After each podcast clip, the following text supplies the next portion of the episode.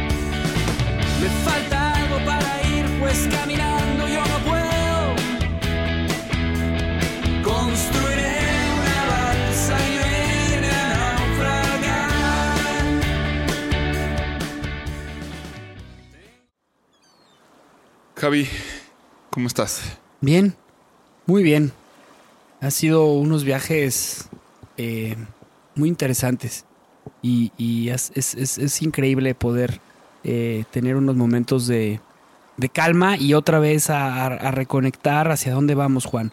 Por cierto, ¿hacia dónde vamos, Juan?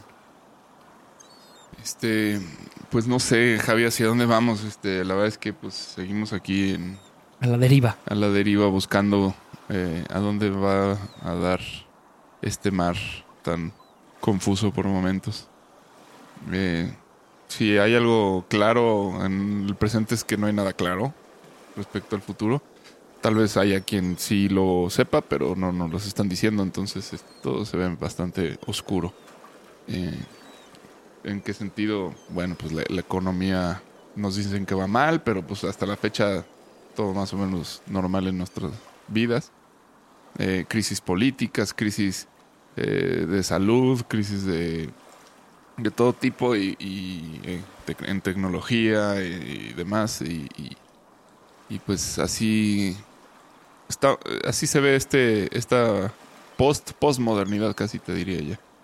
Es, es quizás el la, la parte oscura antes de, de un nuevo amanecer que pues la verdad no sabemos cuándo venga. Y, cuando hablamos de cambios de temporada y así, pues no, y de, tiempos, pues esto puede, es muy relativo cuánto, tiempo pueda pasar. Pero bueno, creo que lo importante es qué actitud tomamos frente a, a est- estas, estas faltas de, claridad y de precisión respecto al, futuro e incluso respecto al presente también. Eh, ¿Qué piensas tú? ¿Qué, nos puede ayudar en eso?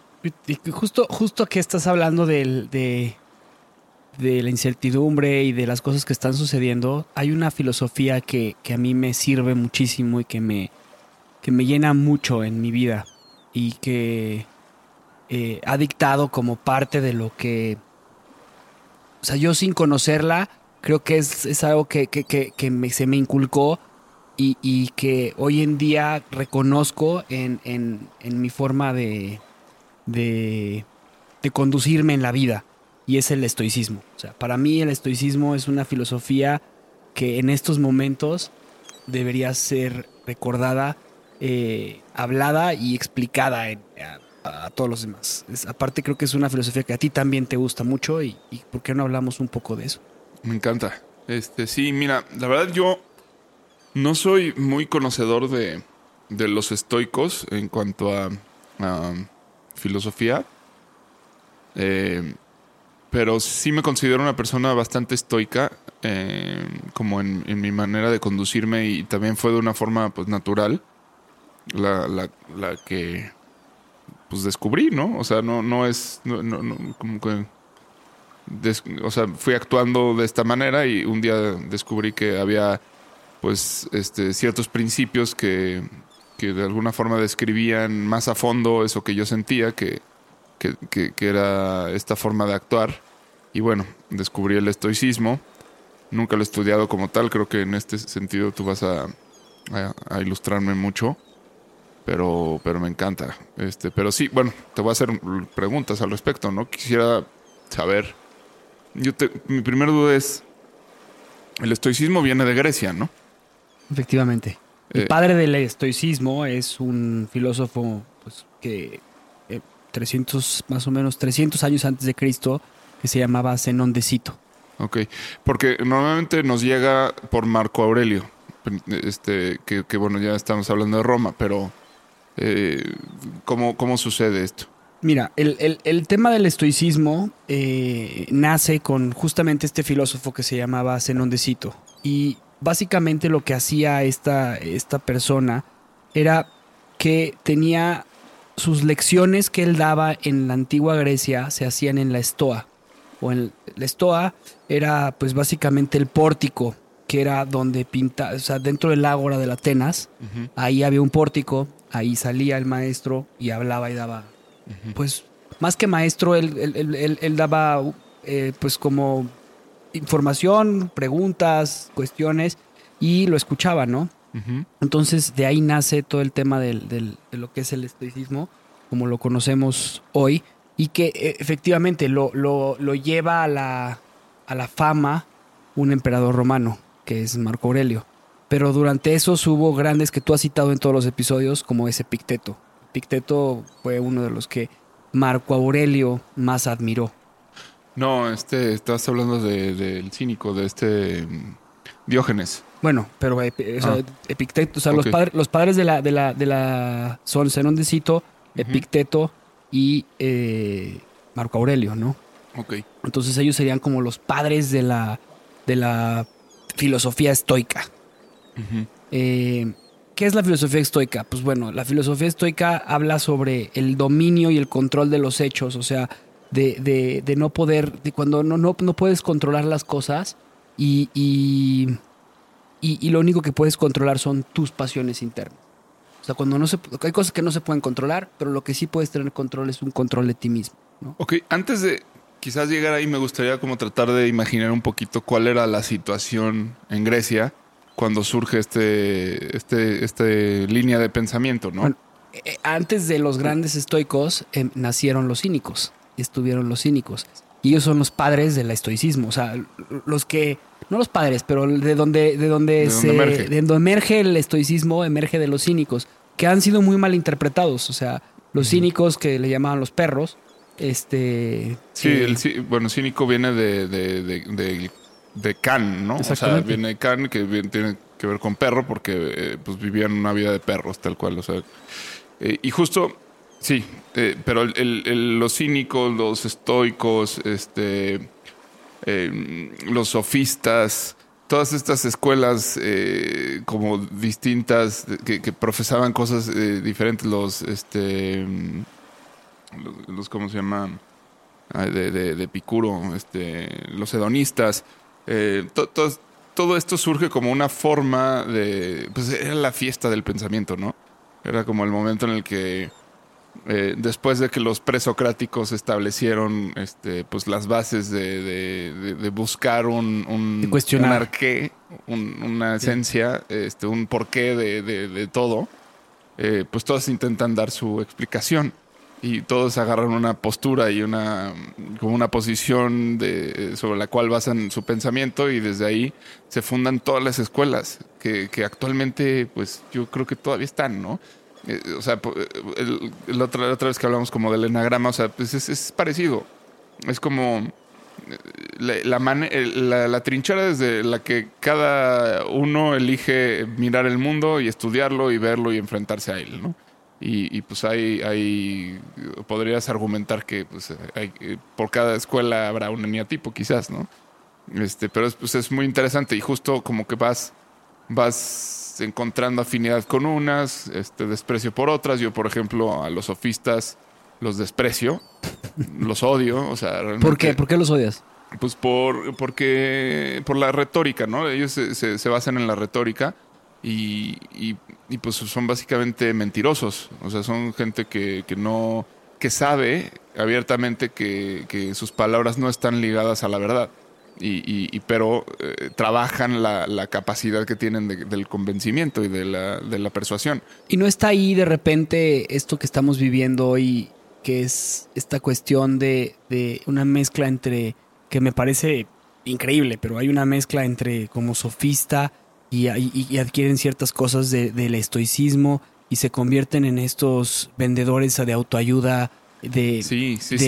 de, de- que, que, a ver, yo no estoy en nada en contra del coaching, pero hay cada personalidad en el mundo que está haciendo lo que tú estás diciendo, ¿no? Sí, sí, sí. O sea, digo, el sofista, el sofista es uno de los, este, bueno, justo es, emblemático por, por lo, o sea, lo, que, lo que ellos descubrieron es muy importante. O sea, es, eh, inven- inventaron al político. O sea, inventaron a, a- a la persona que, que te llena el oído y te hace creer o sentir que está diciéndote cosas increíbles y, y- y no te está diciendo nada. O sea, puede venderte cualquier cosa. Son vendedores de ideas. De ¿no? humo.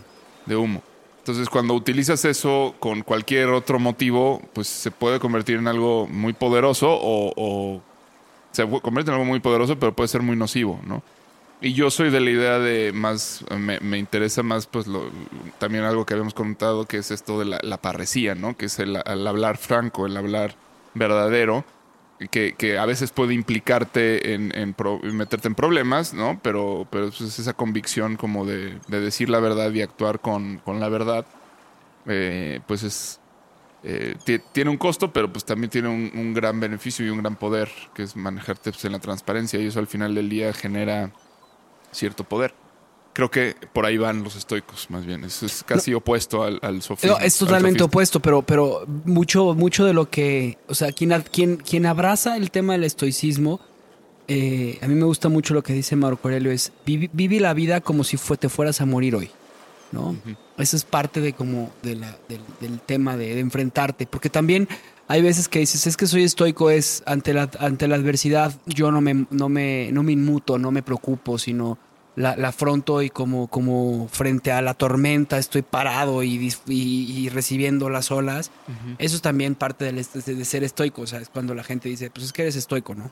Sí, tiene un tema con el desapego. Este, o sea, el estoico es, es como su rasgo más distintivo, ¿no? El, el- el ser desapegados, ¿no?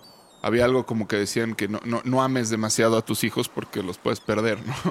Entonces yo, yo en ese caso, o sea, como que pi- pienso diferente respecto a algunas cuestiones. Eh, en algún momento de mi vida eh, creo que fui más así, pero también siento que el, el- el involucrarte emocionalmente con, con todo lo que haces este, es muy importante, es algo de lo que no te puedes desprender. Y el estoico, no sé cuál, no me queda muy claro cuál es su posición frente a esto actualmente. Pues básicamente dicen que para alcanzar la libertad y la tranquilidad eh, tienes que alejarte de las comodidades materiales, o sea, pero no, no, no el tema de la de- del- del tener la riqueza y de no, porque pues Marco Aurelio era una persona con muchísima riqueza, pero tampoco aspiraba a tener la riqueza, sino a compartirla, ¿no? La fortuna, el tema de la fortuna y del eh, básicamente ellos lo que el estoico dice, vamos a guiar nuestra vida de acuerdo a nuestros principios, a nuestras virtudes y a la razón. Son los tres, los tres temas, principio, virtud y razón. Y eh, esta idea, pues básicamente eh, lo, que, lo que busca es convertirse en uno con el tema de la naturaleza, con el tema de la gente, con el, el apoyar a las personas para, para, para el desarrollo, el ser, que es muy, muy subjetivo, pero el ser justo de acuerdo a, a- a una cuestión de, de principios que te dicten, o sea, hacer lo correcto, eh, hacer lo correcto, que es la parte de la justicia, ¿no? Que es uno de los valores de la, de la, del- de la responsabilidad, como otro valor del estoicismo. Y, y final, y finalmente el tema de la, de la disciplina. Son, son como los tres temas más importantes dentro del estoicismo. No sé si contesto tu pregunta, pero em, Sí, sí, sí. Eh, a mí, bueno, a ver, es que volviendo un poquito atrás, o sea, creo que es importante tener en cuenta como de dónde viene el estoicismo, porque justo, curiosamente, los que mencionamos, los hedonistas, los sofistas, los este, cínicos, son de alguna manera lo- con lo que pivotea, ¿no? El estoico, por un lado, o sea, es lo más alejado del sofista posible. El, el estoico no se trata del discurso, no se trata de lo que diga, se trata de la acción. De la congruencia. La congruencia es un momento importante en. Que, que acuérdate que es la congruencia. Es el pensar, el decir, el hacer y, y el, y el actuar de acuerdo a, a- a lo que, a lo que pensaste, dijiste, hiciste, hiciste, que es com- sumamente complicado. Y para eso llevas todo un tema de disciplina. Sí. Por otro lado está el, el, el cínico, que es como el desapego de lo material. Pero el verdadero, o sea, ese es, o sea, los cínicos, Marco Aurelio llegó un momento de que él, él quiso ser cínico. O sea, él venía de una familia muy Sí, rica. sí, hay una anécdota muy, muy este, eh, célebre, porque además los cínicos nunca escribieron nada, sino que eh, se, se vuelven famosos por las anécdotas, o sea, por lo que se cuenta de ellos y justo pues una de las más emblemáticas, entre muchas que era burlarse de Platón, pero fue la de, que llegó Marco Aurelio a, ver a Diógenes este, para pedirle que, fuera su maestro y que se viniera con él a Roma y le, y le ofreció, creo que le pidió que le enseñara a sus hijos, este, y, y bueno, no sé, le ofreció todo, pues digo, lo que podía hacer un emperador romano, imagínate. Y Diógenes este, nada más ab- estaba tirado abajo de, de una higuera este, y le dijo, quítate que me estás tapando el sol. Al emperador, eh, ¿no? Eh, eso, eso, era, eso eran los cínicos, ¿no? Esta apreciación como de las pequeñas y simples cosas de la vida y no tomarse las cosas tan en serio, reírse y mofarse de, los que creen que saben algo. eh, y, y de esa manera Y vivían, y bueno, tú reconocías un cínico en la antigua Grecia, en, la, en esa época en la romana, pero los reconocías como, pues eran, traían siempre, eran como vagabundos, sí, no pues, estaban encuerados, no traían ropa. o un trapo nada más, Sí. y, y todos completamente sucios, no les importaba nada la, la Sí, sí, sí. Sí, y, y bueno, eran como los, los, los, los ponquetos de la época. O sea, eran, eran los, los anarquistas. Los, los- sí. Pues eso, al final de cuentas, ahí, ahí, ahí está esa filosofía que después se transforma en las contraculturas y demás, ¿no? Así como el sofista se convierte en el político.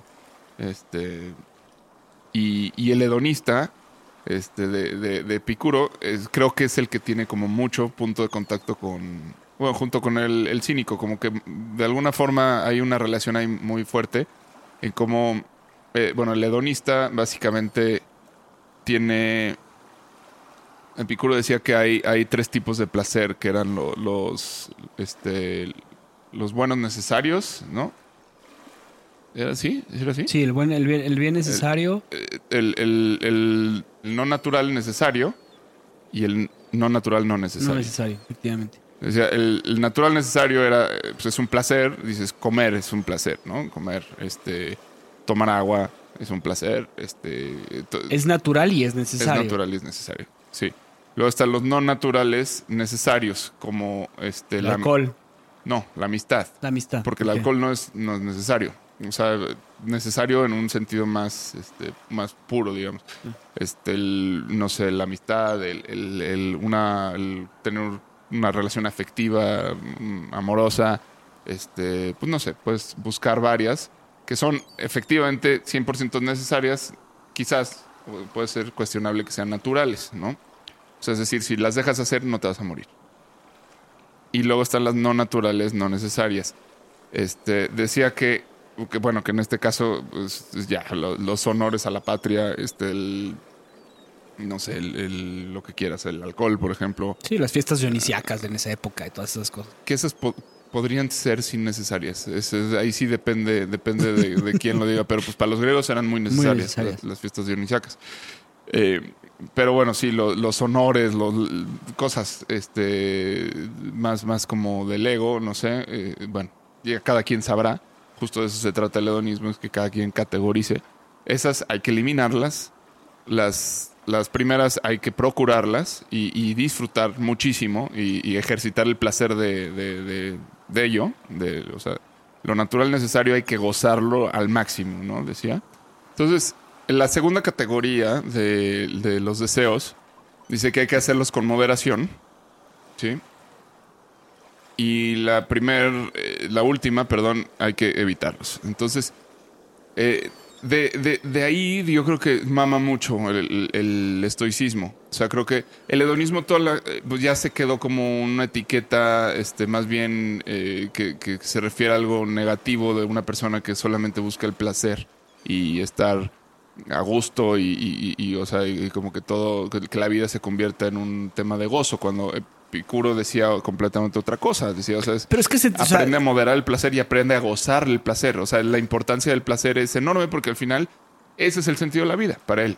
Y creo que es muy válido, ¿no? También, o sea, para mucha gente. pues, O sea, es que ahí es donde se rompe esta parte del hedonismo mal interpretada, porque Epicuro no hablaba del, del- de- del vivir la vida eh, conforme a los placeres. O sea, él, él hablaba de diferenciarlos, ¿no? diferenciarlos y estimular los, que te hagan mejor persona y, y- limitar los que no.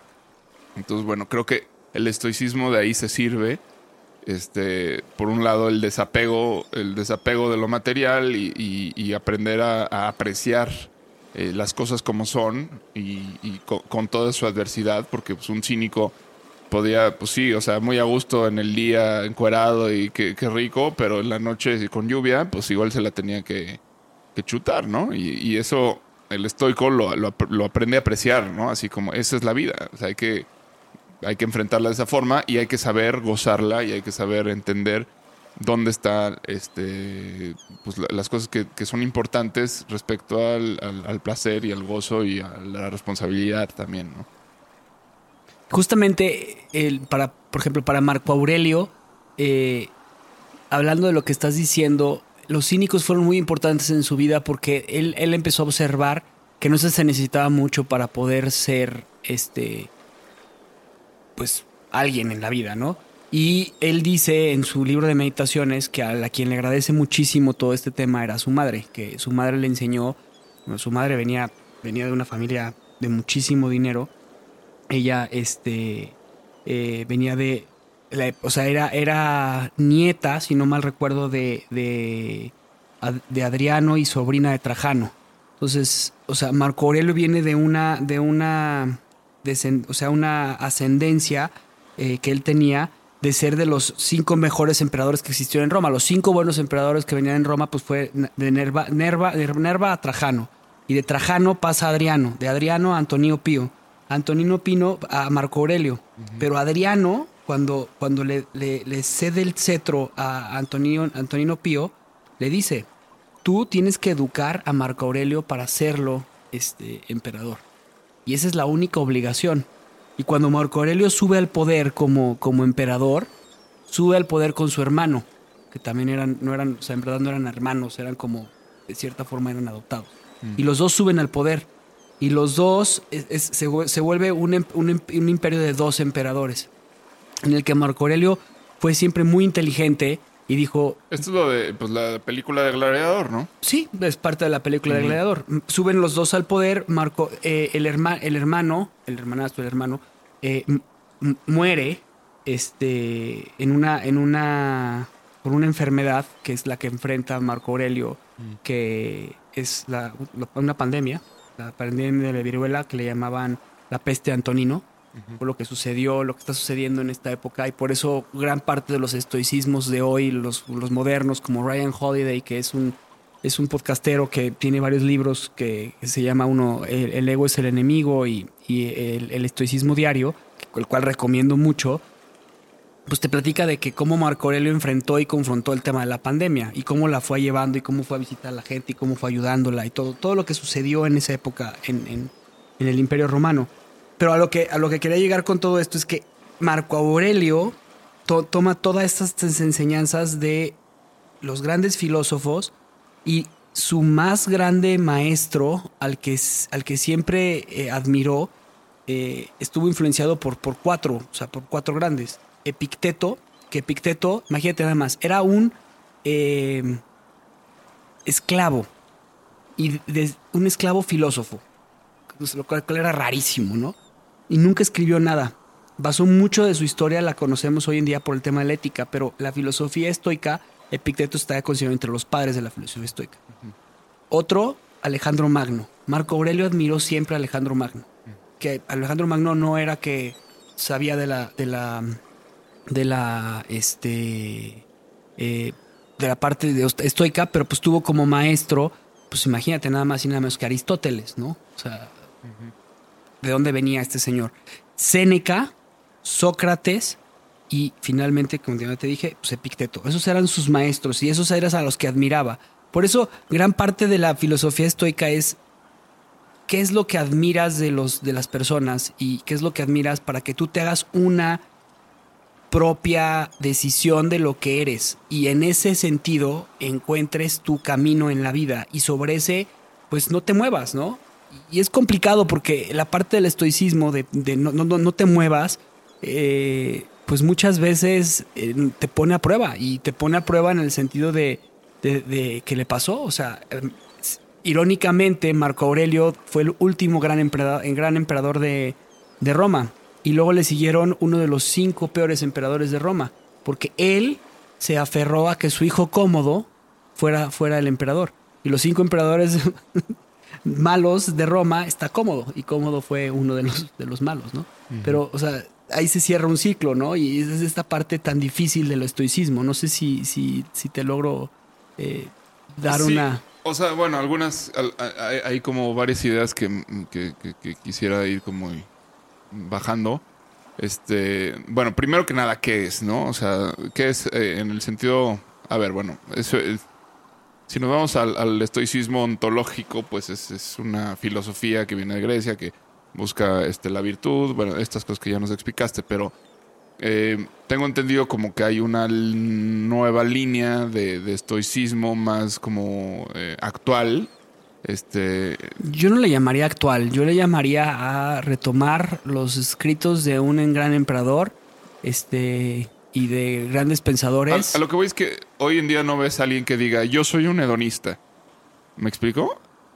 Porque, pues no, nadie diría eso. O sea, eh, se lo dicen de las personas, pero no, no nadie se lo autoadjudica porque no es ninguna nada, ¿no? O sea, aunque sí ex- existió, este, hoy no es nada, pero hay mucha gente diciendo yo soy estoico o yo, yo practico el, el estoicismo. ¿Qué significa eso?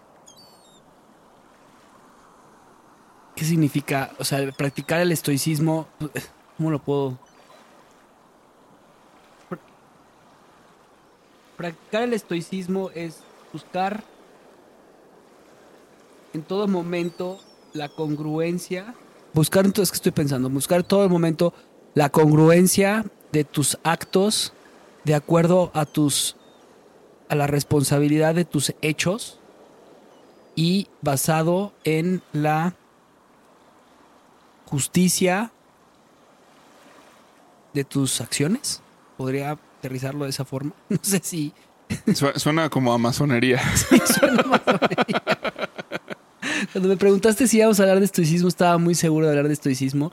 Y la verdad es que eh, ahorita no me siento seguro de hablar de estoicismo. Está Evita. bien, está bien.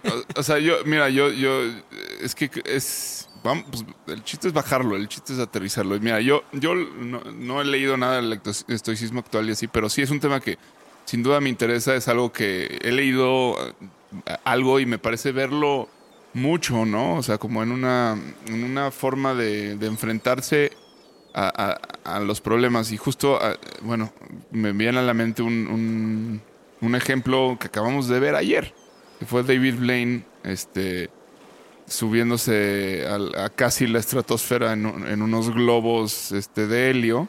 25, 24.700 metros de pies de altura, que son 7 kilómetros de, de, de- de- del- del- de tierra hacia cielo, ¿no? O sea, nada más 7 kilómetros de altura en unos globos. Sí, sí, sí. Y, y bueno, como este stunt ha, hecho varios y, y Houdini pues, podría haber sido el- quizás el primero, en el cual son, son gente que, que a, ver, tú podrías decir, es que es la osadía, ¿no? De esto se trata de la osadía y de, y de cómo este, se atreven a arriesgarse así, pero no, no es eso. No son unos machos en ese sentido de yo me la viento y no, o sea, en todo momento creo que David Blaine lo que está tratando de decir es que eh, se trata del poder de la mente, ¿no? De que si tú entrenas a la mente para enfrentarse a, a- este tipo de cuestiones y la preparas en todos sentidos, o sea, le enseñas a cómo debe respirar, le enseñas a cómo debe calmar el corazón, cómo este, entiendes eh, como de ciencia. Hay un montón de cosas implicadas aquí. Yo cuando veía esto ayer me pareció increíble, ¿no? O sea, cómo se une la ciencia, el arte, la espiritualidad, todas estas cuestiones para que un güey pueda volar a la- y crear una imagen bella, porque al final de eso se trata. O sea, creo que, fue algo sumamente poético, fue algo mm, eh, muy inspirador, muy, muy, muy inspirador. Y creo que es muy estoico David Blaine. Totalmente, Juan. Es que eso es la parte de lo que es el estoicismo. Y si lo quieres aterrizar a la parte moderna que me preguntabas, ¿qué es el estoicismo moderno? Es eso. Es cuando las acciones de, de lo que de lo que tú crees y haces, que es lo que hace David Blaine. O sea, el romper lo que nadie más puede romper solamente porque no se lo había planteado. Y él hacerlo porque siendo un ser humano común y corriente no es que sea mm, cualquier, o sea, no es que sea súper poderoso. Eh, lo mismo pasa con Wim Hof, ¿no? El señor de los hielos, este señor que pues, se mete al hielo y, y pues lo que tiene muy bien es entrenado. Claro que tiene una habilidad para poder tener una cuestión de disciplina, pero David Blaine es sumamente estoico, o sea, él cree que tiene que enseñarle al mundo que los límites están en la cabeza. Sí. Los límites están en la cabeza. ¿Y cómo lo hace? Pues sí, lo hace de una forma este eh, cero, cero cínica, porque lo hace de una forma muy exuberante. O sea, es, es un cuate que, que quiere mostrarle al mundo lo que puede hacer, preparándose con un equipo increíble de astrónomos, de globero, de gente de, No, que no, se- pero si te fijas, eh, o sea, hasta cierto punto, bueno, quizás este es tonto, pero sí, sí puede ser muy cínico en el sentido de, de, de- de enseñarle al mundo, o sea, el, el- el hecho de subirse a una plataforma eh, en, en Bryant Park y quedarse ahí arriba ocho días, o no me acuerdo cuánto tiempo estuvo parado sobre esa cosa, con nada más que él y su alma en una plataforma, eso no hay nada más cínico que eso en este, este mundo. O sea, o sea, y se requiere de, de- de- de una gran fortaleza, mental y sí, disciplina. O sea, y ese es, ese es y ambición. Y es que esa es la parte del, esto- del estoicismo. O sea, eh, claro, es qué es lo que puedo controlar yo. O sea, ¿qué puedo controlar yo que esté dentro de mí? Pues puedo controlar a mi mente. ¿Y cómo logro controlar a mi mente? Pues me disciplino, me estudio, aprendo, conozco, eh, utilizo todos los recursos que tengo hoy en día. Porque es increíble, o sea, a mí es lo que me gusta del estoicismo, que hoy en día vivimos en una sociedad en la que tenemos todos los recursos cercanos y que no podamos eh, salir de cierta forma adelante, o sea, y no es, a ver, hay gente que no tiene oportunidades, hay personas que no tienen oportunidades, pero, pero también hay personas que las oportunidades están ahí y que no, ni siquiera se hacen el cuestionamiento de qué puedo hacer para allá, por ahí, por ahí. Y conocer y ver a David Blaine arriba de 7 kilómetros en globos despidiéndose de su hija, pues, es, es- es eso, o sea, es el decir, pues claro que puedo, en un momento tan difícil como saliendo de una pandemia, ¿no? Bueno, para, eh, para mí, la verdad es que sí te tengo que decir que para mí fue muy impactante eh, este, este, esto que hizo. No, eh, quizás no, no es tan impactante como otros stunts que ha hecho o otros que he visto en los que ves un riesgo de muerte terrible y que, que, híjole, a ver si se ahoga o no se ahoga. O, eh, esto pasó por otro lado. Fue una cosa in- in- increíble en la que eh, establecen muy, muy muy claros cuáles son los riesgos y, pues bueno, unos de ellos son físicos, ¿no? Así de que si el clima y, y hubiera... Bueno, pero eso como de alguna forma te dan a entender que está bajo control. Pero el riesgo real es la falta de oxigenación eh, después de determinada altura y que él pueda llegar a, entrar en este estado en el que es como una demencia y en ese momento pues ya no estaría en control de sí mismo y sus acciones y pues teniendo que realizar una hazaña como soltarse y, y a- y aterrizar en, un- en paracaídas, bueno, pues es, es un riesgo muy alto, ¿no? No sé si, si sea igual que en el buceo lo que dices tú que se llama narcosis. O sea, creo que la, la sí. narcosis creo que tiene que ver con una gran saturación de, de hidrógeno. No creo, estoy, o sea, tiene que ver con una gran saturación de hidrógeno en, en tu sangre. Eh, tenemos cierto porcentaje de oxígeno. Y no sé si también en la, en, en, en- creo que es el mismo, eh, que, que, o sea, el cerebro se empieza, empiezas a tener un gran júbilo y éxtasis y de repente empiezas a perder tu cabeza y te vuelves loco, ¿no?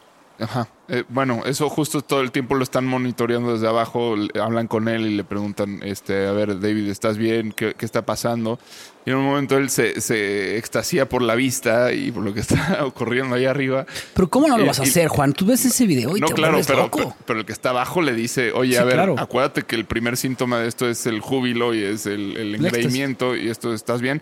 Sí, sí, sí, estoy a tal altura, estoy... Y entonces como que aterriza todo esto como eh, con sus anclas mentales, ¿no? Eso, pero eso es lo que hace un estoico. Claro. O sea, eso es lo que hace una persona sana, cuerda, este, eh, que- que entrenada, preparada, que, que, que en, en los momentos más, eso es lo que admiras de Marco Aurelio, en los momentos más difíciles, de decisiones más complicadas, él iba hacia sus anclas, iba hacia su, a su journaling, a, su, a escribir sus diarios, iba hacia, hacia el, leer y saber un poquito de historia, de prepararse con los filósofos de ese momento, de pedir consejo a la gente que tenía que pedirle consejo, de dejar que la gente que sabía de guerra le ayudara a tomar decisiones. Y ese es el tema de, del estoicismo, o sea, de- del- del- y aquí David Blaine lo acabas de decir, o sea, regresa a su ancla, claro. Mi ancla número uno es a qué altura estoy, mi ancla número dos, cuánto oxígeno tengo, mi ancla número tres es, este, recuerda cuál es el problema que te pasa cuando no tienes suficiente oxígeno en la cabeza. Sí, sí, O sea, sí. Y es qué, eso. di- y qué difícil debe ser, además. O sea, realmente, obviamente, se está quedando sin oxígeno. O sea, es muy fácil ceder al, uh, al alucine, que es lo que dicen, cuidado. O sea, no te, no te pierdas en, en, tu... eh, O sea, cuando empiezas a sentirte demasiado jubiloso y así, es, es señal de peligro, ¿no? Que es tal vez lo que les pudo haber pasado a los demás emperadores romanos, que todos sabemos, los malos emperadores cayeron en los vicios, cayeron en- en, pues en esto, ¿no? En esta vida eh, hedonista, mal, mal, maldicha, porque el hedonismo no se trata de eso, pero ganó ese, ese nombre porque pues es la filosofía del placer, pero realmente el hedonismo trata de prevenirte eh, caer en, en- en- ese engaño, ¿no? Y una vez que se cae en ese engaño, eh, pues qué difícil es este, recuperar la salud, ¿no? Y, la, y, el, y el rumbo, porque eso ya es una, una es, eh, pues es una montaña en descenso este, mental. Pero fíjate que es algo que el tema del estoicismo repite mucho y lo, lo lees en la parte del estoicismo es conócete para que puedas enfrentar tu sombra. Que, oye, que vamos a regresar a Jung. Sí, pues hay que regresar a Jung con el tema de la sombra. Vamos, o sea, al final, al final de cuentas, David Blaine, arriba de 7 kilómetros de altura, con esa, esa falta de oxígeno, o Marco Aurelio enfrentando a los bárbaros, a bárbaros, este, a los bárbaros, o bárbaros, eh, eh, en ese momento sabían de lo que podían ser capaces porque enfrentaron su sombra. Y eso es a veces a lo que nos da mucho miedo. Y eso es lo que a mí me gusta del estoicismo. Que te dice, voltea a verte quién eres, güey. O sea, conócete. eh, de qué eres capaz. Y enfréntalo. Éntrale, éntrale. Éntrale. Y es algo de lo que tú hablaste cuando habla- hablaste del tema del chamanismo y hablaste de la quinta dimensión. Y que en algún momento tocaremos cuando hablemos de la conciencia, el inconsciente y de lo que son los psicodélicos. Pero que va muy relacionado todo el tema de la filosofía estoica, de, de- de la- del, del autoconocimiento y de David Blaine, de enfrentarse a su sombra. O sea, el control que tiene ese señor ahí arriba es porque se ha preparado contra su sombra, ¿no? Sí, sí, sí. Y, y al final del día está, está retando a la, a la muerte. A mí, a mí, una de las cosas más hermosas, o sea, de verdad, le- le- a quien no haya visto esto, la verdad es que la experiencia de verlo en vivo no se puede reemplazar porque la verdad es que no sabes el desenlace. Entonces estás mucho más comprometido emocionalmente porque sabes que puede salir mal. Yo tuve el, gusto de, vivir esta experiencia.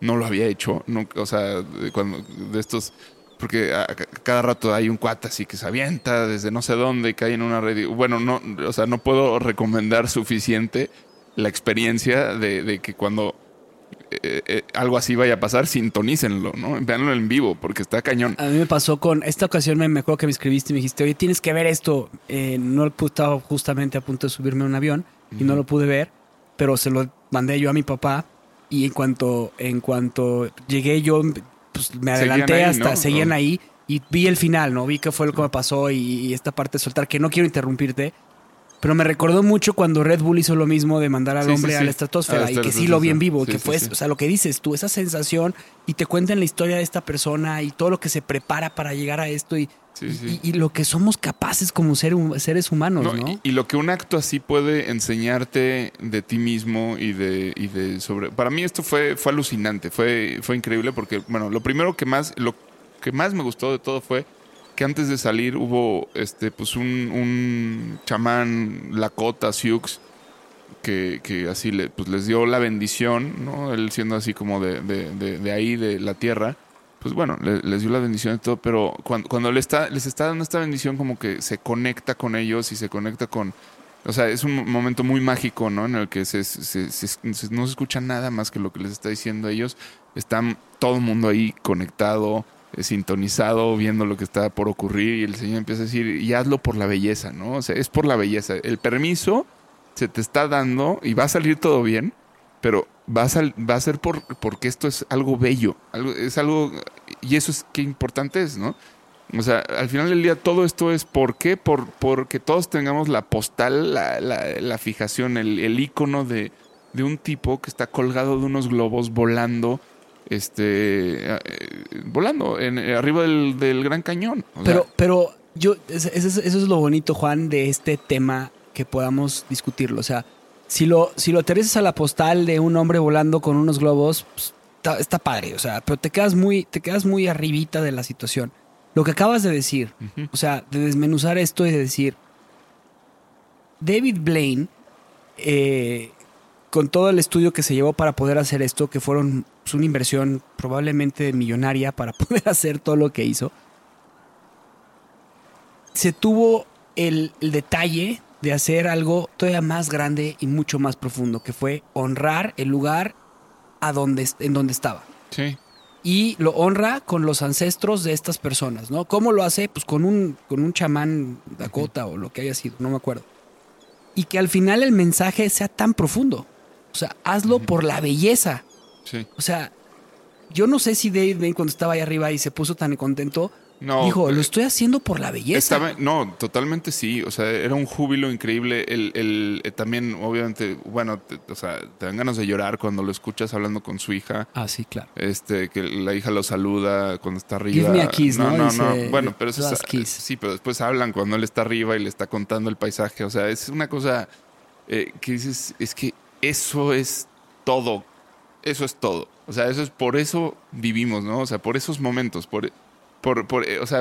Y la y- estafeta que le pone la hija, o sea, no, no es que le deje una carga, pero, pero sí le deja una, unas- una enseñanza de el mundo es tuyo. O sea, Sí, sí, ¿qué sí. quieres hacer? No, y la hija, qué valiente también. Claro. O sea, o sea, es el valor de, de ver a tu papá, este, o sea, en, eh, cuando- en esa edad, o sea, que se va a hacer algo súper riesgoso.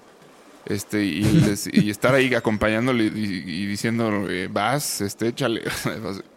No, no, no, increíble. O sea, realmente muy, re- muy recomendable. Y, y, y, creo que ahí de eso se trata. O sea, y al final, no sé si eh, eh, el sentido de la vida para un estoico, pues tiene que ver con rozar esos momentos de gloria. Eso es lo que yo he visto, ¿no? O sea, eh, tiene que ver con el actuar correcto, el- el- el honor, este, con, con el desapego de ciertas cosas. Pero al final hay una ambición muy grande en los estoicos, muy, muy grande, de conquistar.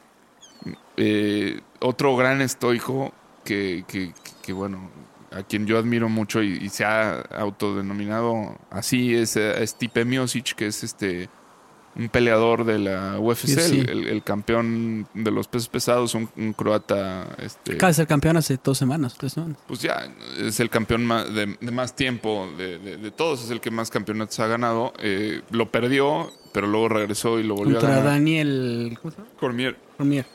Y es, es exactamente lo mismo, ¿no? Y, y cuando lo ves, antes de, empezar a pelear, ves el mismo semblante que tenía David Bla- Blaine antes de, de- de despegar. Que es esta concentración. Básicamente es, concentración y es eh, como un estar eh, vacío, ¿no? O sea, el, tema de estar en la zona. O sea, el, estoico busca la zona constantemente. Y, es, osado, como, o sea, el, tema de la osadía va mucho por, el lado de la ambición que tienen. O sea, son, yo lo que veo es que son gente muy reservada en su vida personal y en, en las cosas que hacen y, y no, no, no se exponen, no están este, haciendo show, no están haciendo así, pero cuando van a hacer lo que tienen, lo, lo- lo que es su llamado, en el caso de eh, Blaine pelear, en el caso de Blaine hacer un stunt de estos, ahí sí, ahí sí los ves como con todo, ¿no? O sea, el- con, con todo el compromiso, con toda eh, eh, la entrega. Y este semblante es, es como súper característico. Eso, o sea, tú podrías como simplemente recortarles la, la cabeza y solo dejar los ojos y dirías, son la misma persona, nada más tienen distinto tono de piel. Totalmente. Y además eso es lo, lo bonito del, del- estoicismo. O sea, el estoicismo no es que desee el, el poder por el poder o que desee la ambición y el ser el... No. Sino es cumplir con mi deber como hombre. ¿Y cuál es mi deber como hombre? ¿Como hombre te refieres a hombre masculino? No, no, como hombre, como Un hombre ser humano. ser humano. O sea, este.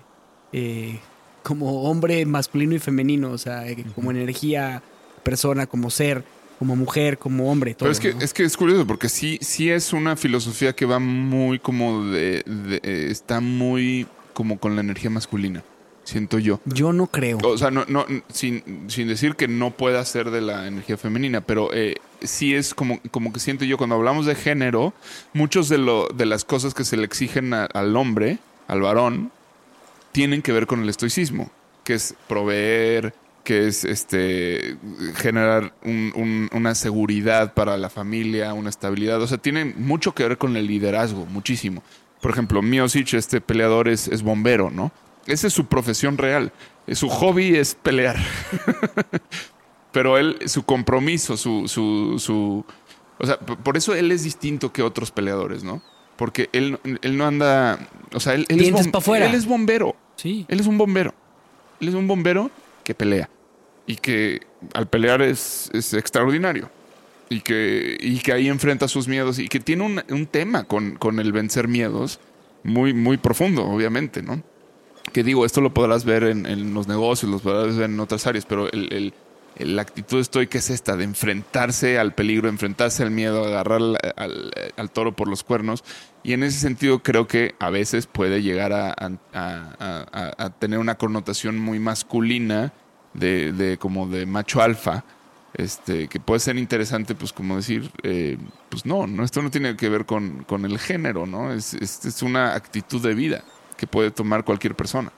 Sí, yo creo que analizándolo en tema de lo que hemos aprendido del feminismo y, el, y, el- y el- la masculinidad, eh, sí, sí tiene que tener la cuestión del, del- de, la, la- de la energía masculina como parte de osadía, pero también tiene que tener, o sea, el, el estoico tiene una parte muy fuerte femenina que es el tema del entendimiento y del comprendimiento, de la comprensión de su alrededor. O sea, eso es lo que hace el estoico tan importante. O sea, eh, no conozco bien la historia de, de- de- de este, de este boxeador, de David Lane. Pues parte de, de- de- de- de- de lo que hizo en, en ese momento mágico de la ascensión, eh, o lo que hizo Marco Aurelio en, en entender qué es lo que pasaba con la gente en la pandemia. Y, y- o sea, todo este, todo esto, todas estas cosas, pues llevan, llevan parte. Yo creo que es el equilibrio de las dos pero sin, sin, sin la osadía, pues, eh, o sea, sin el poder enfrentar tu sombra y tus miedos, que es muy, podría decir que más masculino, podría decir. No, no, no, no creo. No lo creo. O sea, eh, eh, eh, justo esto es uno de los temas de roles. O sea, es, más bien es algo que tenemos mal comprendido. Pero ahorita eh, que tengo así en la mente clavado, así, una mujer estoica, Kim Wexler, que es el personaje de, de, Better Call Saul, Sí. esta serie. O sea, ella es una estoica. Ah, bueno, en personajes a mí me recuerda a Eowyn en El Señor de los Anillos.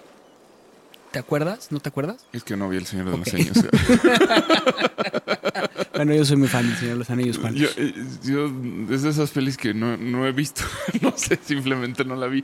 Tú no has visto Better Call Saul, por lo No. visto. Necesitamos encontrar una mujer que sea estoica, pero justo, es, es, es eso. Y, y fíjate que yo las admiro muchísimo. O sea, no me va a costar mucho trabajo encontrar una, porque. Pues mira, yo acabo de leer la biografía de Michelle Obama. Michelle Obama se me hace una mujer estoica.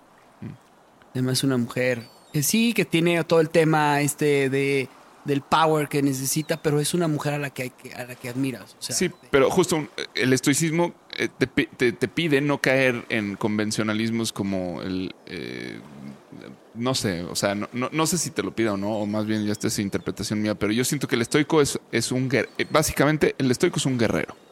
Y el guerrero va solo.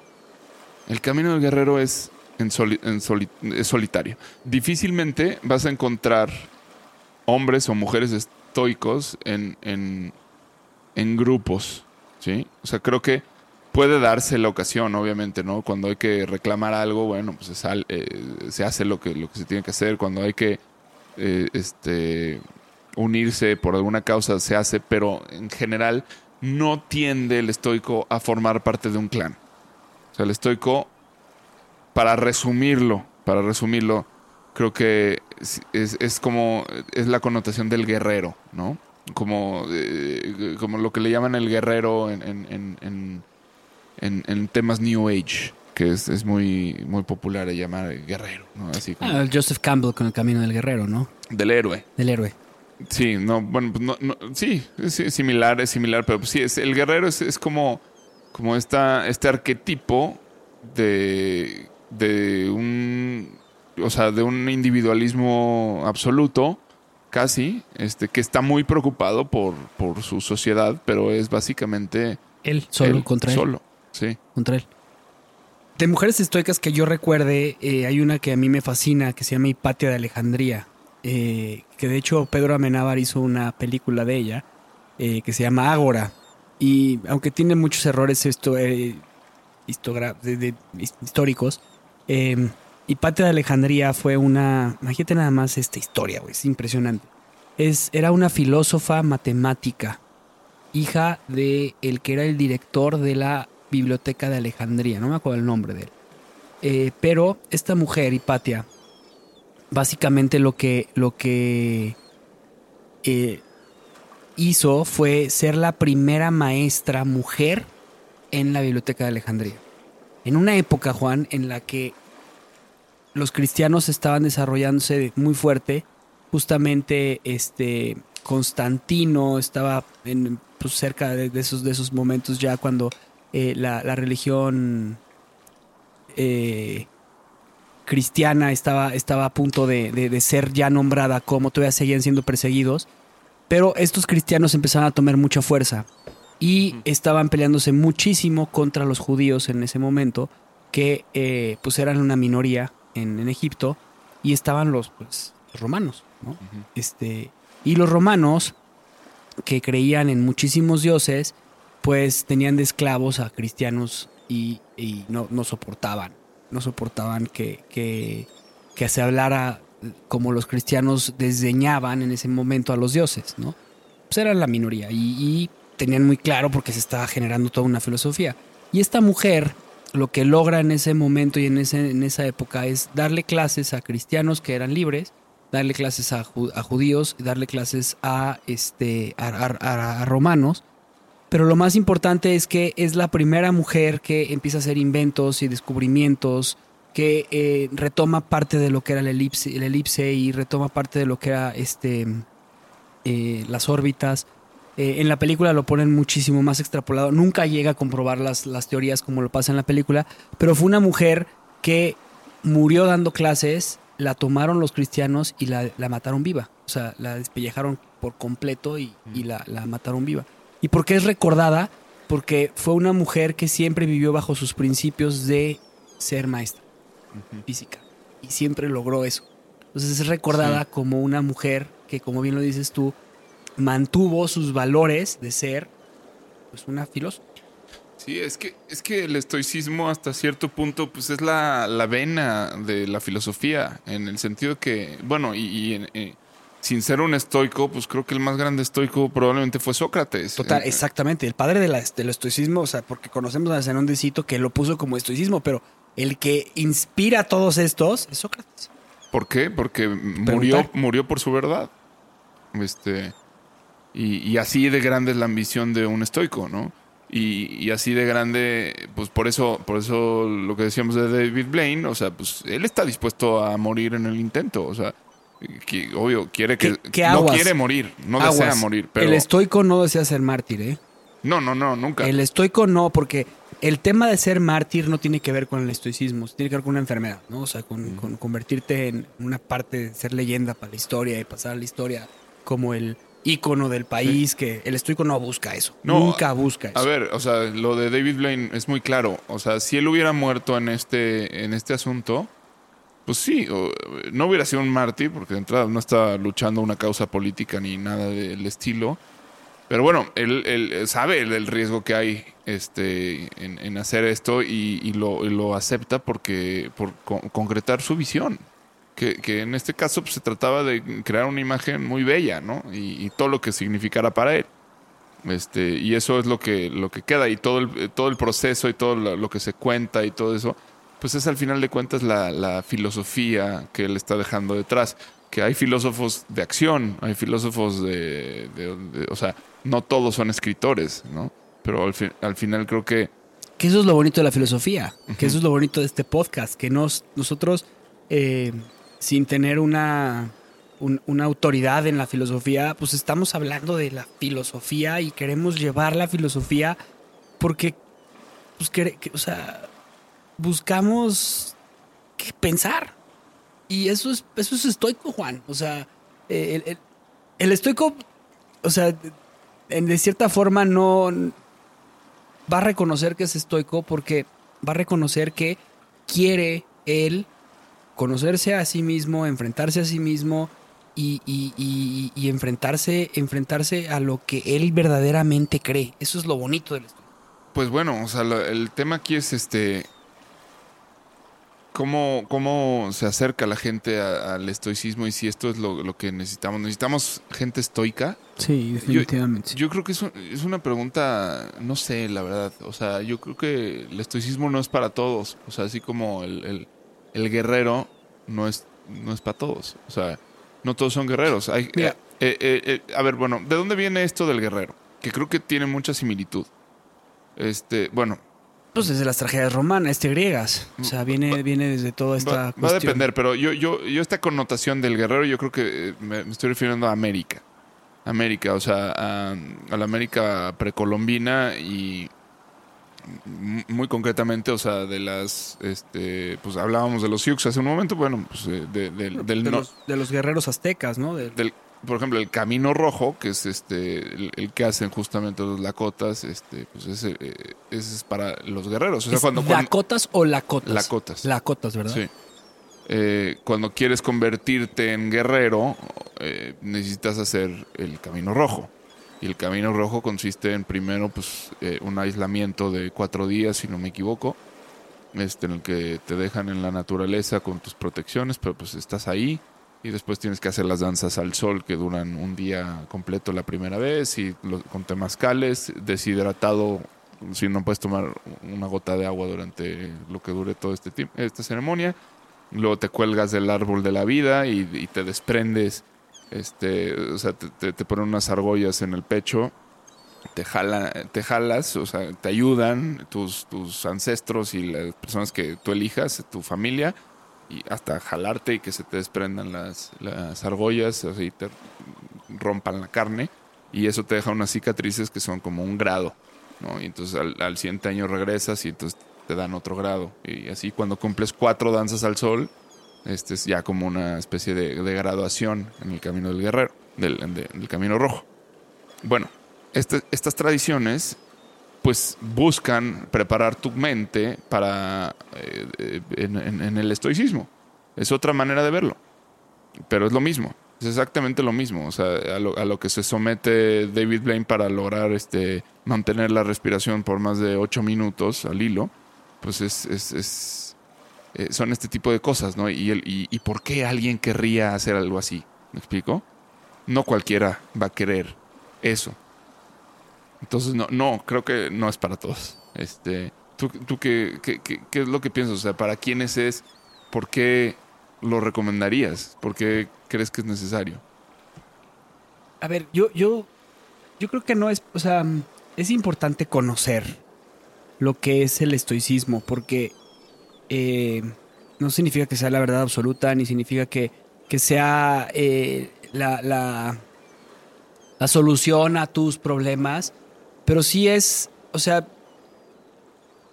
o sea, lo, lo vemos en, en- en- en- las religiones, por ejemplo, en, la religión católica está, está muy claro el, el- el- buscar, el convertirte en una persona que sea congruente con sus actos para poder llegar hacia la, este, pues a la vida eterna, ¿no? En, en el tema del, del, de- de- del budismo, este tema de desapego y poder llegar hacia la iluminación y, y- convertirte en, pues en este ser, este, crístico, no sé cómo se puede decir, ¿no? O sea, ascendido. ascendido, ¿no? Ajá. eh, tiene que ver con la cuestión del desapego. Y son, son, son, son cuestiones que tiene el estoicismo. Entonces, o sea, no, yo no digo que sea para todos, pero sí te digo que sea algo que te, tienes que, conocer y que, que- que entender y que leer y tú decidir. Por supuesto, hay otras filosofías también muy ricas que te pueden ayudar muchísimo este, eh, para, para poder comprender qué es lo que quieres ser. Pero lo más importante para mí, porque sí siento que sí, que es, que es algo que la gente tendría que conocer y por la cual a mí me gusta promocionarlo, es que en ningún momento eh, nos cuesta, o sea, muchísimas veces nos cuesta tanto trabajo el cuestionarnos quiénes somos, a qué venimos, qué, qué hacemos. Eh, y lo- a veces lo hacemos nada más por arribita, pero nos cuesta mucho trabajo el, el- el- el enfrentarnos a, a lo que nos, a lo que nos da miedo. Y eso es algo que el estoico busca constantemente, enfrentarse y, y probarse y, y- tratar de, enten- de- de- de- de entrenarse para poder, eh, en los momentos más complicados de su vida, poder tomar una decisión acertada y al final morirse. Que está cañón, o sea, es lo que platicábamos la vez pasada, o sea, estás en esta vida muriéndote todos los días para aprender a vivir. Esa paradoja es fuertísima. Sí. Sí, yo, yo, bueno, estoy totalmente de acuerdo con lo que acabas de decir y, y sí, eh, efectivamente no, no es para todos quizás, pero, pero sí debería. O sea, creo que más bien el hecho de que no sea para todos hoy es porque estamos viviendo en una sociedad demasiado au- autoindulgente, eh, que se da demasiados permisos, que eh, vive demasiado en, en el, la tercera categoría de, de Epicuro. Innecesarios, nece- innece- Innecesarios y no naturales. naturales. Demasiado, demasiado. Todo se trata de, nuestro confort, todo se trata de, de no, Es que este, se ju- de se no junta- pasar angustias, de no pasar nada. o sea, Hedonista y egoísta. sí, sí, sí.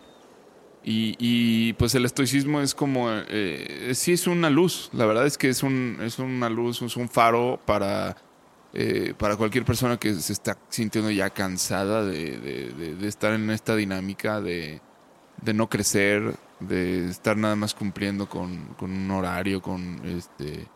O sea, de no estar realizándose en el menor de los sentidos, estar simplemente, pues sí, en la rutina, este, que esto ya hasta suena a cliché que te lo digan, ¿me explico? Es como, eh, es como, ay, me vienes a decir que no esté en la rutina.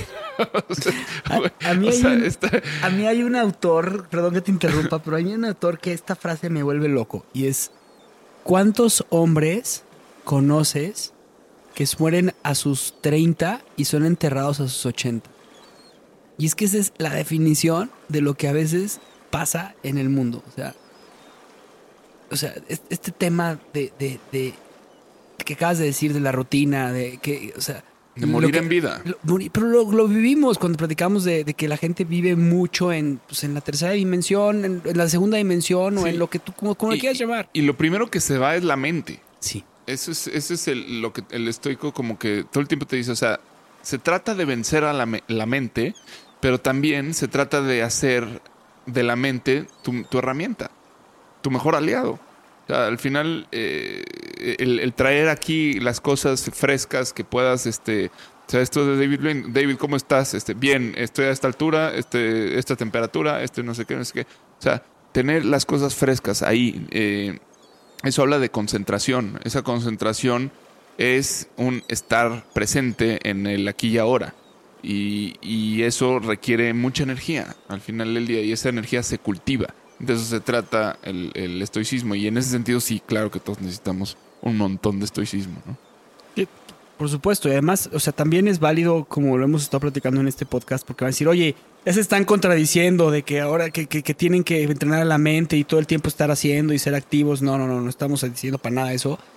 Pero sí estamos, o sea, sí, sí estamos eh, invitando a, a, prepa- a- a- a preparar tu vida para poder enfrentarte a lo más difícil que eres tú. O sea, Sí, y sí estamos diciendo, o sea, que tengas los, o sea, que es muy importante que, que tengas los pies en la tierra y dos dedos de frente y cuando alguien te haga una pregunta contestes de forma directa lo que se te preguntó y no te andes por las ramas, ¿no? O sea, eh, eh, es una consigna muy sencilla, pero que hoy, fíjate qué difícil es.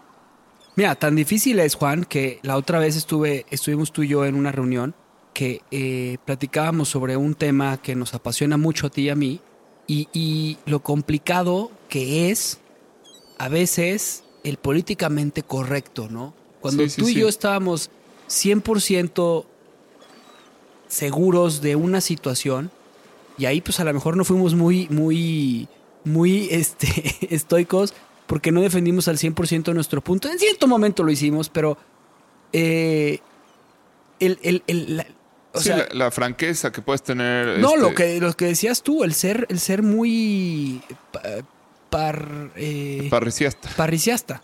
O sea, Sí, la parresía. O sea, el comprométete con una verdad.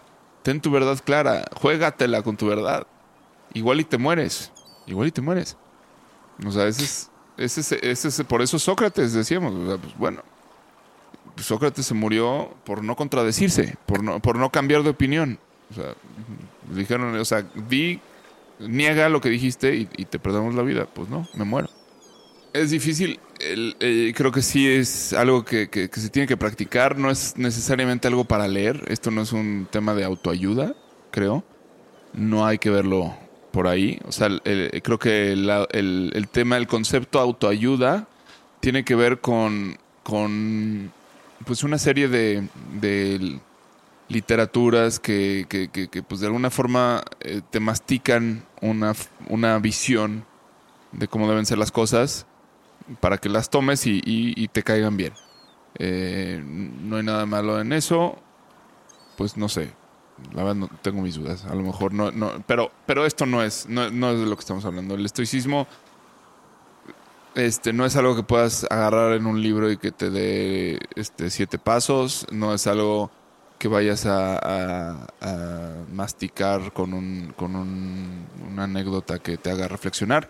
Es, es- una práctica que, que- que tiene que ver, que es muy abierta en el sentido de que pues allá tú la herramienta que utilices, a lo mejor es la meditación, a lo mejor es el ejercicio, a lo mejor es El diario. eh, subirte un globo este, a la estratosfera, pero eh, es, es una filosofía, justamente porque no, no, no, no te está dando los elementos ni nada. O sea, es simplemente una forma de entender la vida, una forma en la que hay que afrontar eh, los problemas que, que- eh, a diario este, pues, pues, nos llegan, ¿no? Y creo que pues también tiene que ver con una forma de educar, tiene que ver con una forma de, pues, de estar en el mundo y de compartirte en el mundo y de vivirte en relación a los otros.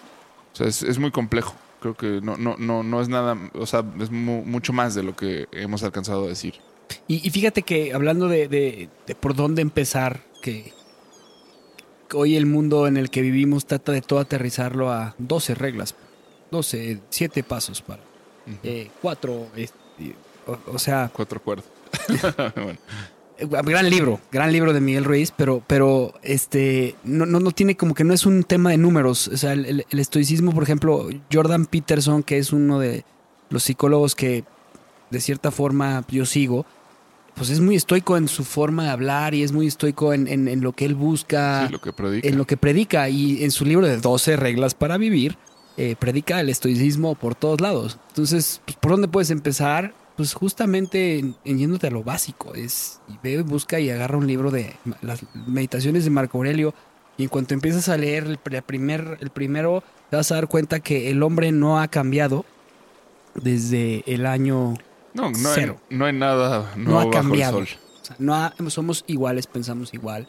Tenemos ciertas cuestiones muy parecidas, mismos miedos, mismos problemas, mismas complicaciones. Entonces es algo que, que te- es lo que evoca el tema del, del estoicismo. Muy bien, pues ¿con qué nos vamos? ¿Qué es ser estoico para ti? Para mí, ser estoico significa... ¿Te puedo decir que es para ti ser estoico que lo acabas de decir? Vive tu verdad. Yo creo que ahí definiste qué es ser estoico para ti. Pero bueno, perdóname, te quité la palabra gachísimo. Pues sí, no, eso es, en el fondo es eso. Es vive tu verdad, pero vive tu verdad es complicado. Porque Este, puedes ser un psicópata y sociópata y, y vivir Sí. una verdad totalmente ajena a la tuya, ¿no? Sí, yo, yo creo que para mí este, eh, uno de los cambios más importantes que estamos viviendo actualmente es, es la, el derrumbe de una moral colectiva. Esto está cambiando, o sea, aunque siguen habiendo ciertas convenciones respecto a la moral y la ética, eh, pues ya cambió bastante, ¿no? Entonces, eh, creo que siempre ha sido más importante los principios que los valores, en mi opinión. Eh, los valores son principios al final del día, pero son los principios, o pero son los que tú eliges, ¿no? Este, o sea, los valores están ahí, o sea, la honestidad es un valor, pero a lo mejor la honestidad no es un principio para ti, ¿no? O sea, en el momento en que tú lo aplicas se convierte en tu principio. Y, y yo creo que hay que tener claros los principios, algunos principios, o sea, eh, que, que- que rigen de alguna forma, son como el esqueleto de, de tu actuar, de tu acción. Entonces, eh, pues yo diría, ten claros tus principios y, actúa conforme a ellos y prepara, eh, o sea, entrénate porque eh, esto no sucede de la noche a la mañana, ¿no? O sea, no porque decidas voy a ser honesto de ahora en adelante, este ya como por arte de magia vas a hacerlo. O sea, es, es- es un gran esfuerzo. Es mucho más difícil que dejar de fumar o dejar de tomar. Es, es- es un acto de voluntad enorme. Enorme, enorme, enorme. Entonces, sobre todo si, si se te inculcaron valores con los que no estás de acuerdo, eh, creo que es un punto muy interesante para iniciar en esto del estoicismo, porque quiere decir que, bueno, vas a tener que hacerte de principios. Y va a ser difícil, porque no los tienes incorporados, pero pues por ahí, eh, por ahí, o sea, creo que vale la pena, creo que eso hace, eso dignifica la vida. Yo, yo no tengo más que agregar. Lo que acabas de decir es justamente lo que es para mí el estoicismo. Y solamente es el camino para poder llegar a, a ser. Es un camino que te prepara, o sea, desde que naces, desde que, desde que, eres, desde que eres concebido en el vientre de tu mamá, eh, estás en todo momento preparándote para la siguiente etapa, para la siguiente etapa, para la siguiente etapa. Y durante todo el proceso de tu vida te estás preparando para morirte. Y muchas veces no te das cuenta que te estás, que estás a punto de, o estás en el proceso de esa muerte, en el proceso de despedirte. Entonces, el, el- el estoicismo eh, te abre los ojos a ese proceso. Y eso es para mí lo que es un recordatorio de todos los días de decir quién quiero ser en esta vida. Entonces eso es lo que a mí me gusta del estoicismo. Aunado a todo lo que acabas de decir, que es ten tus propios principios y vive de acuerdo a ellos. Eh, con eso me quedo, Juan. Echamos el ancla, Javi. Echamos el ancla, Juan. Gracias por escuchar nuestro programa. Te invitamos a seguirnos y a interactuar con nosotros en redes sociales. Tu opinión es muy importante para nosotros. Queremos saber lo que piensas sobre los temas que tocamos y sobre cómo podemos mejorar. Búscanos en Instagram, Facebook y YouTube. O en nuestro sitio web, naufragospodcast.com. Buen viaje. Nos vemos en el siguiente puerto.